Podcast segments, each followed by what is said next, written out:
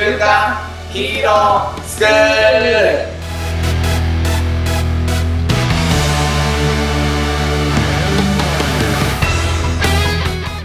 アニメ好き、働かないリーダー育成のマサオンと、漫画好き、生き生きしたセミ、大人たちのセミナー講師、ヤマトンです。これでいいか初かみ。初髪だね。初髪です初髪だね。ちょっと油断しました。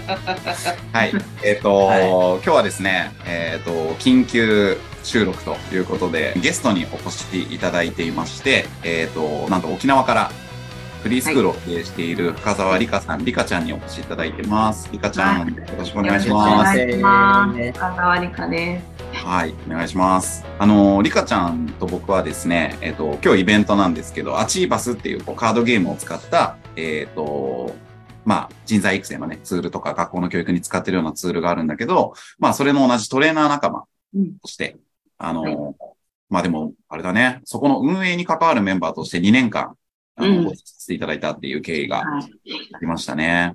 い。はい。ちょうどあれだっけ？コロナが来たタイミングだったそうでしたね。マネージ最初リアルで会ってたもんね。うん。はい。ねちょうどね。で、まあ、リカちゃん、あの、はいフリースクールをこう経営してるってことなんですけど、うんうんそのフリースクールって、あの、はいどういうものかっていうのを知らない人も多いと思うので、あーちょっとはいフリースクールってどういうものか教えてもらってもいいでしょうか？そうですね。えっと、主にやっぱりあの、不登校支援という形で、学校に行けない子たちの、まあ、もう一つの居場所みたいな形で、うん。うん。まあ、民間が、まあ、立ち上げてるわけなんですね。うん。なんかあの、あれですか？不登校、まあ、例えばいじめにあっちゃったりとか、はい。なんだろうな。まあ、そうじゃなくても、こう、ちょっとこう、いろんな心身のこう、なんだろう、うん状はい状態でうん。学校に行けないというような子たちが。そうですね。やっぱり先生お友達と、まあちょっとうまくね、いかなくなってしまったとか、うん。あとそもそもまあ集団がちょっとどうしても苦手とか、なるほどね。うん、いろんなお子さんがいらっしゃると思うんですけども、まあ、小学校から一応通信制高校もあるので、高校生まで、うん。うん、入れるような形で、今、在籍20名ぐらいですね。うん。すごいですね3年目になりました。はい。なんか、あの、学校みたいにこう、クラスとかがあるわけじゃなくて、そうですねえっと、みんな、あれなんですか？同じ場家庭割りの異異年齢で過ごしてるんで、もう子供たち今でもほとんどみんな第二の家族みたいな感じで言ってくれてて。あうんあ、いいっすよね。うん自分もなんか、あの、子供をモンテッソーリの学校に入れようとしたんだけど、うんうんそこもこう、ね、そうね、縦割りだよね。ね、縦割りだよね、うんそうなんですよ。だからお兄ちゃんたちがこう、そう子供のそ世話をするみたいな。まあいいよね。そうう。そう、すごい、あの、自然だなと思います。縦割りって、すごい素ね関係。うんそうそう。縦割りっていうのか縦割りっていうのは、その縦割り学年で、その、あ区切らないっていう、うん年齢で、うん、そうですね。そうなんです。はい。リカちゃんもともとね、こっちの方にお住まいだったと思うんですけど、ねなぜリカちゃんが、その、フリースクールを経営しようと思ったんですか、はあ、沖縄でってことですか？そうそうそ沖縄は、あ、まあ、震災でちょっと移住したっていうのもあったんですけど、う。うん。この後あの、通信制高校でちょっと働いていて、あ、働いてたんだ。うん、通信制の高校でね。うん。で、その時にやっぱりどうしても通信制の高校行くことあの、学校に行けてないとか、はいはいはい。保健室登校だったとか、うん。そういった子たちがすごい多くて、ああ。やっぱり場所って必要だなってすごいしみじみ感じたこともありますね。なるほどね。うんでもなんかそう思っても、そう思ってる人はいっぱいいますよね。そうなの。そうでなの。そう思ってるけど、うん。e スクールを経営するっていうところに至る人はもう、ほんの一握りですよね。そう。うんどう、まさをね、うん。は、初めてという、いうか、まあ、ほぼ初めてお会いしてると思うんですけど、はい。結構リカちゃんってふわっとしてる感じじゃないですか。感じしますね。そうなんはい。ですよ。なんですけどね、こうめちゃめちゃ行動力あるんですよ。そうですね。うん、そうですね。はい。じっとしてられないね。そうそうそうう。ん。うん、なんかね、そのギャップに結構みんなやられるんですよね。ねそう確かにめちゃくちゃ動いてる感は今伝わってこないですけど、うんそうでしょうね。伝わそ動いてる感ですね。できるんですよそうね。ですね。多分もう子供たちにも結構ついていけないっていう。う。子供たちにもついていけないっていうね。結構あの、やるって言ったらもうその次、すすぐにはもうできてるみたいな感じで、はい結構驚かれます。すごいですね。そう。まあ、それがリカちゃんのね、こう魅力だと思うんですけどあの、僕らのね、ちょっとこの番組なんですけど、うんうんえっ、と、まあ、漫画とかこう、アニメのこう、キャラクターって、あの、すごい、ん子供の時こう見て、見たりしてた漫画とかアニメのキャラクターとかヒーローって、すごいこうかっこよく見えるなと。そうだよいうところからね。実は。はいこう、始まっていて、で、まあ、いざ僕らがこうやって大人になった時に、うんその子供の頃憧れるヒーローみたいなこう大人になれてるだろうかっていうようああ、な、なるほど。うんこう実は自問自答から始まっうん。て、うん。そう、だったので、なんだろうな、あのーじゃあちょっと今の僕らがね、まあそもそも漫画とアニメがすごく好きなので、うんなんかそこにこうどういうヒーローに憧れるんだろうっていうところをこう番組の中で分析して、うん。で、うんこのやり方を自分たちの実生活にこう落とし込んでいったら、まあもちろん空を飛ぶとかできないんだけど。マインドというかね、うん。落とし込んでいったら子供が憧れるような大人たちがこう増あえていって、それを聞いてくれた人も実践してくれたら、そういう人みたいな大人が増えていくといいかなと。いうんコンセプトで実は始まってるんですね。ああ、すごい。はい。もうなので、まあ子供たちが憧れる大人にっていうサブタイトルをつけてるんですけど、うん、うん。まあ今、リカちゃんがすごい素敵なクラウドファンディングをやってるじゃないですか。は、はい。沖縄の子たちが、うん。雪を見たことがないと。そうなんですよ。雪見たことないね。ね、そうなんだよね。ねあげたいっていうね。うん。うん。それはテンション上がるね。でしょ？見せたいじゃん。俺スノボ好きだしそれはテンションさ。上がるね。そうだね。そうっていうので、まあ今クラウドファンディングをやってるわけですよ。ね。えー、あと4日？はい。あと4日になりました。ですよね。なので、まあそこに、まあなんとか僕らの番組で応援できないかなと思って、ちょっと急、急遽放送してるんですけど、ありがとうございます。はい。とはいえ、あの、アニメと漫画の番組なので、あ、そっかそっか。ミカちゃん見るかなって、なんかアニメとか見んのって聞いたときに、一応スパイファミリー好そう、今、すごき。い、うん。待ってます。逆に。ね。ファミリー。なので、ねスパイファミリーを知らない人のために、ど、どんな話かをこうお伝えすると、うん。ここが一応いつも緊張するんだけど。あのー理想家族なんですよね、スパイファミリー。うん理想家族の話なんですよ。そうそうそうう。ん。で、えっ、と、まあ、まず、えっ、と、フォージャー、うんロイドっね。うん。ていう、まあ、主人公のスパイ。まあ、めちゃめちゃこうできるスパイがいるんだけど、まあ、彼があるミッションをこう託されるんだよね。で、その託されたところっていうのは、あのーまあ、学校に関係する場所に、まあ、要人がいるわけなので、で、まあ、その要人とアクセスをしろという命令が下るんだよね。で、まあ、そこって小学校なので、あのー偽装家族になる必要があって、うん。で、まあ、ちょっと孤児院で、アーニャっていう、こう、可愛い子をう、んまあ、養養子に迎え入れてうん偽装家族が始まるんだけど、うん。まあ、このアーニャがめちゃめちゃ可愛いんだけど、超能力を持ってるっていう。うん。で、そして、えっ、と、まあ、父母参観があったりするので、お母さん役も必要なんだよね。うん。それで、えっ、と、お母さんがたまたま、アサシンだね。アサシンだったっていう。うんでも、その理想家族なんだけど、お互いの素性も家族の中ではわからない。うん。っていう、まあ、すっごい、まあ、不思議な、こう、家族なんだけれども、家族じゃない家族がだんだん、こう、家族っぽくなっていくみたいな。そうそうそうそう。ところが結構、心温まるようなうん。作品ですかね。わかる。そうだねはい。うん。まあ、放送中だと思うので、うん。これからも続いていくと思うんですけど、うん。うん。なんかあれ？リカちゃんが、こう、好きなポイントとか、キャラクターとかって言います？もう、やっぱアーニャもすごい可愛いんだけど、うん。なんかそれ、それぞれになんていうの、そその能力、主人公みたいなイメージもあって、うんうんうん。うん。でもやっぱりこう、だんだんこの、なんだろう、思いがやっぱり家族として、そこが一番ですよね、やっぱね、使われてくるっていうか、うん、絆みたいなのが感動しちゃうかな。なんかたまにほわっとするよね。そうそうそう。ですよね。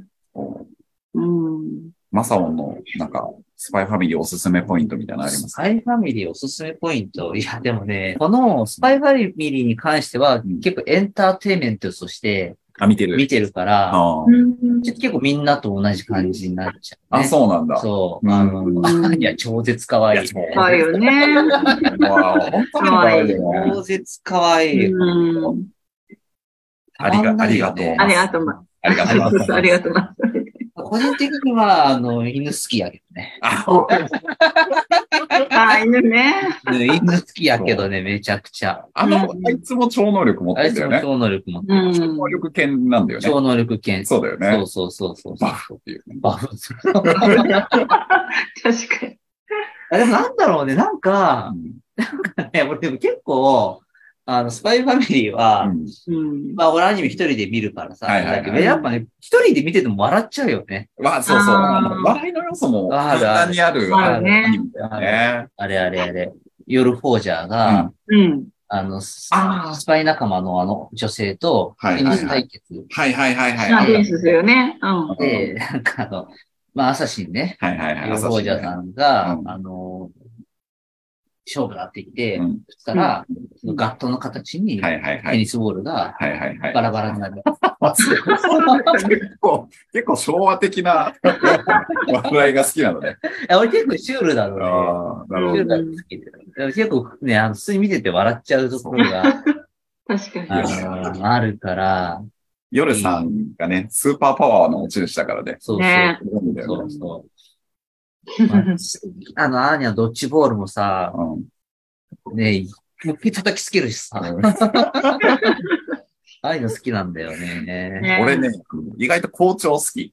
ああ、エレガント？エレガント。エレガント。あね。ねあ、でも、あの、一個、うん。うんあの、やっぱこういうのかっこいいなって思ったのが、うんうん。あの、そうね、憧れるポイントね。ヒーローっぽいポイント。そうそうそう。あ、でもなんか、俺じゃなくてさうん、リカちゃんに聞かない。いやいやいや憧れるポイント知りたいですよ。知りたい俺の回になっちゃうじゃん、それじゃあ。もうね、多分、リカちゃんこんな感じだかあ、らそう。いうことそう知りいや。でも、なんか、すごくかっこいいなって思ったのは、うんあの、任務を忘れて、うんあの、面接の時に、うんこう、アーニャが泣いた時に、うん。スケを叩き割った時、あれはね、ああれかっこいいなと思って、ああいう大人になりたいと思った。あれはね、思った。そう三者面談でしょ？そうそうそうそう。三者面談。普通の面接かな？面接で、えっと、校長と面接者が3人ぐらいいそうそうそうそうて、うんうんで、家族がいそうて、で、一人、その、い、やったらしい面接官の先生みたいなやつが、あの、いや、いやらしい質問をするんだよね。そうそうそうそう。ね。なんか、そう。それで、そうそそう。で、アーニャがそれで泣いちゃって、うん。うん。ダロイドが、うん。あの、もう、ね、な、殴りそうになる。そうそう、で外ですのかそう。で、あれでね、机終わるんだよ。そう、机はあるんだね。うん。いつも冷静なね、ロイドがね。そうそうそう、うんスパイという冷静が。ね。そう、あれはもうかっこよかった。かっこよかった。そう、ああいう大人になりたい。うん。かぶせていい？かぶせて？で、それで殴らなかったね、結局。机割ったじゃん。うん。で、結局、その、いつもベリーエレガントって言ってる校長が殴ったんだよ。あーそうだっけ？そうだ、そうだ。そそうそうそう。あう。かっこよかったと思って。いや、なんか、その、自分がうん大事にしてると思っているうん。ものを、うんもっと大事なものが出てきたのに諦めきれるかっていうのは、ああ。すごくやっぱかっこいいなと思って、ではいはいやっぱそういうのに触れてるから、ちょっと自分ごとになっちゃうんだけど、うん明日いろんな予定が入ってるんだね、これ。明日ね本当は。なんだけどうん、長期の出張の妻がうん、急遽帰ってくれることにそう。ね、本当は急遽なんだろうな。急遽。だけだけどやっぱ仕事すごい大事にしてるし、そういうの断ると、うん次繋がんないんじゃないのかって思いながらも、うん全部断った。ことあった。ね。すごい。妻と遊ぶために。すげえ。すごい。そうなんです本当ね、そうマサオン、鬼スケジュールなんですよ。すごい。ね、一昨日ぐらい、だから、奥さん帰ってくるって聞いたから、うんねえ。ね、イベントだけどちょっと早く帰るし、あそれで帰ってしたっつって、したまあやっぱ家族をね、大事に。大事。うん。うんやっぱね、そういうのをできる。だでもそういうの見てるから、感化されてるから、こういう時にできるんだろうなとは思うけどね。そうねああ、なるほどね。いいですね。はい。いいですね。なんか、リカちゃんあります？僕のターン終わりです。急に。僕のターン終わり。で、ヤマトンじゃんなんか俺あるよ。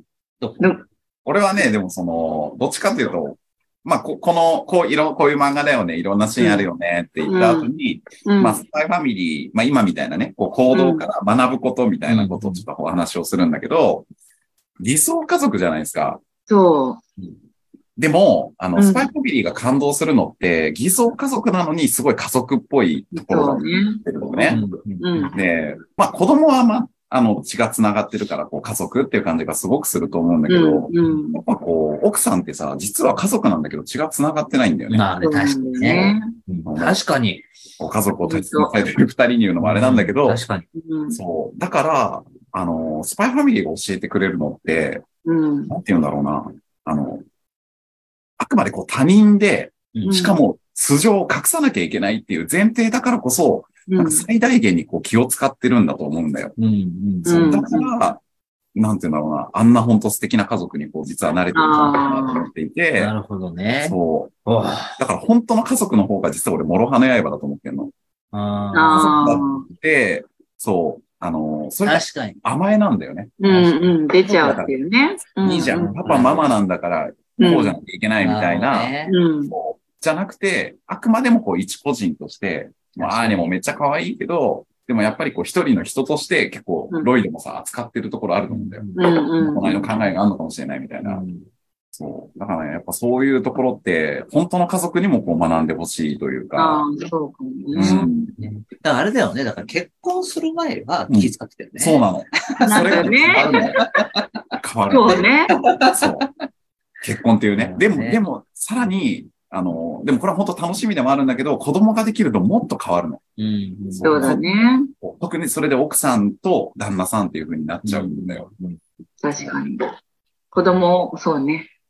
と繋がるみたいな感じにななっちゃってね。そうなんだよね。子供第一優先みたいになって、まなあ、それも大事なことなんだけど、まあ、うんかといって奥さんのことないがしろにするわけではないし、子供とパパの関係っていうところももちろんありながら、うん。でもやっぱ一人間としてすげえ子供から学ぶこともあるし、う。うんん。うん。っていうのはね、もう本当理想のいろんなことを教うえてくれる。ん。うん。そうかもしれない。その視点は面白いですね。でしょ？僕の好きなテイストです。よかった。でも、この家族っていうのとフリースクールっていうのは共通点がなんかあるようなね、うん。気がしていて、そう。うん。そう、だからそのね、スパイファミリーを、うん。こう、からこう感化されるフリースクールの要素みたいなのもあるんじゃないのかなって。ああ、なるほどね。そこはどうなんですか？子供たちがでもやっぱり最近本当にあの、ラジオに出たりして、クラファン活動で。